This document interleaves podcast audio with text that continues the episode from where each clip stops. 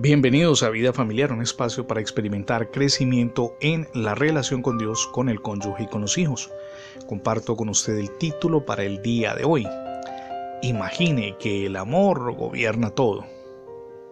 Que Carlos salude con una sonrisa amable a su buen vecino José o que Pedro bese con amor a su esposa no tiene en realidad nada de extraordinario lo lógico es que los amigos ayuden a sus amigos, que se respeten y se amen.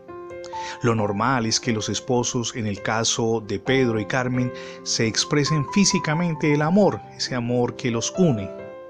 Es interesante notar que en medio de las guerras más destructivas que se han producido durante muchísimos años a lo largo de toda la historia de la humanidad, hayan ejemplos de amor y de solidaridad y esos ejemplos se han manifestado entre compañeros de milicia.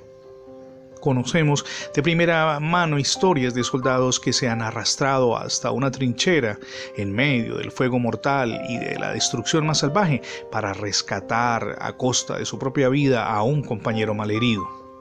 Sin duda usted ha escuchado también de estas situaciones. Ahora, permítame formularle un interrogante se ha puesto a pensar en lo que ocurriría si de pronto todos los seres humanos decidieran no solamente amar a sus amigos, sino también a sus enemigos. En un instante se resolverían todos los conflictos familiares, conyugales, nacionales, económicos, militares y sociales. Ya no habrían más guerras en el mundo ni violencia en las calles. Los soldados de hecho tirarían sus fusiles para abrazar a sus adversarios. Las armas, desde un simple puñal hasta una destructiva bomba nuclear, desaparecerían de la paz de la Tierra. Y la utopía de la paz mundial, permítame subrayarlo, paz mundial, sería por fin una realidad.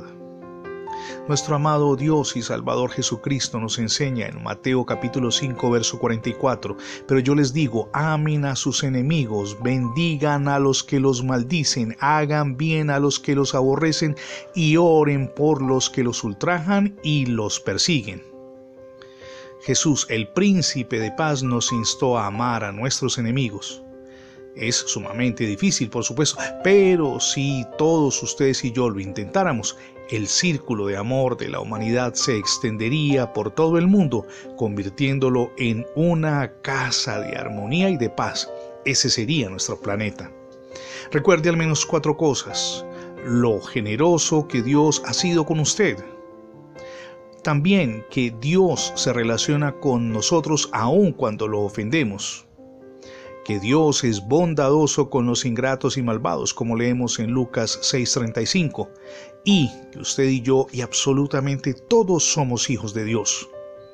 El amor es un principio. Amamos a las personas no porque nos caigan bien, no porque nos hacen lo bueno o nos atraigan, no porque posean alguna distinción, sino porque Dios ha amado a esas personas, incluso aquellas que nos causan muchísimo daño. Amamos a cada persona porque Dios sencillamente las ama. Ahora piense en su familia, lleve esta enseñanza a su hogar. ¿Cómo están las cosas? ¿Cómo está la cosa con, no sé, su cónyuge, su esposo, su esposa, con sus hijos? Y si usted es hijo, ¿cómo están las cosas con sus padres?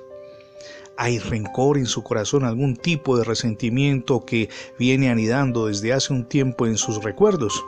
Hoy es el día para perdonar, y no solamente para perdonar, sino para emprender una nueva vida. Decida que con ayuda de Dios es posible. A propósito, ya recibió a Jesucristo en su corazón como su único y suficiente Salvador. Hoy es el día para que lo haga. Permita que Jesús reine en su vida, pero también en su hogar. Es la mejor decisión que podemos tomar. Gracias por escuchar diariamente las transmisiones de vida familiar, tanto en la radio como en el formato de podcast. Recuerde que ingresando la etiqueta numeral Radio Bendiciones en Internet tendrá acceso a múltiples plataformas donde tenemos alojados todos nuestros contenidos digitales. Le animamos también para que se suscriba a nuestra página en Internet. Es facebook.com diagonal Radio Vida Familiar.